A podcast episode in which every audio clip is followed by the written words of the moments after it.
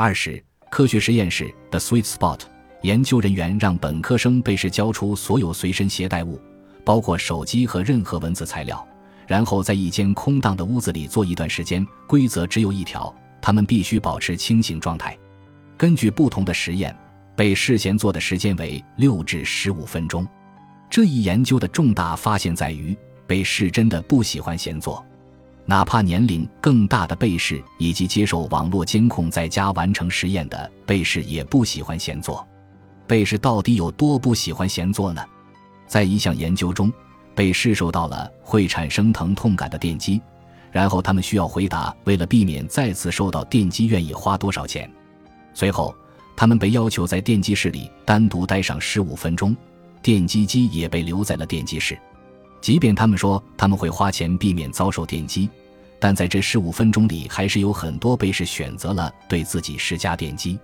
当然，这里存在着性别差异：二十三的男性会对自己施加电击，他们通常只会施加一次；不过有个男性被试对自己施加了一百九十次，而只有十四的女性对自己施加了电击。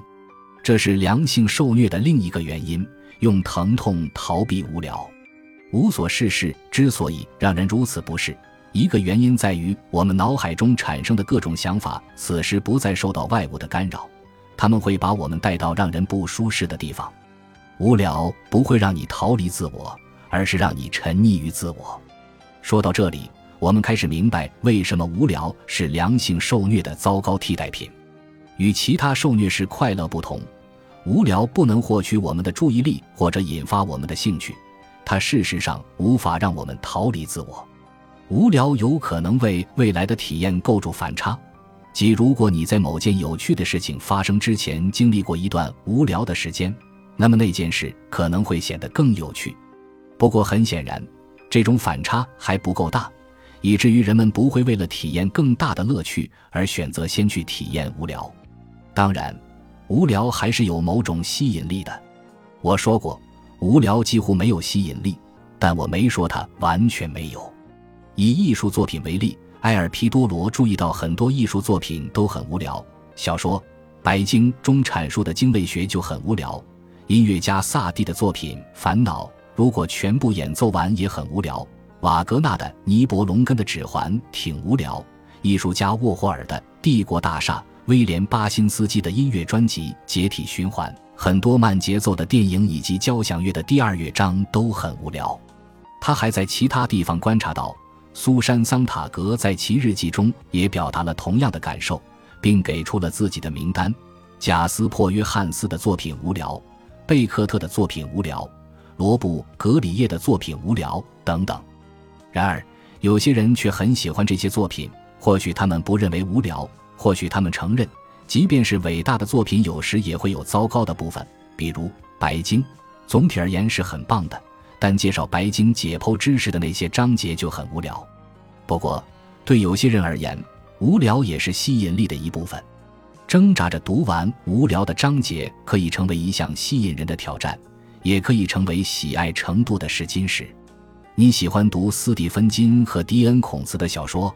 我喜欢读克尔凯郭尔和克瑙斯高的著作，从有难度和无聊的著作中获得快乐，可以成为另一种形式的信号发送。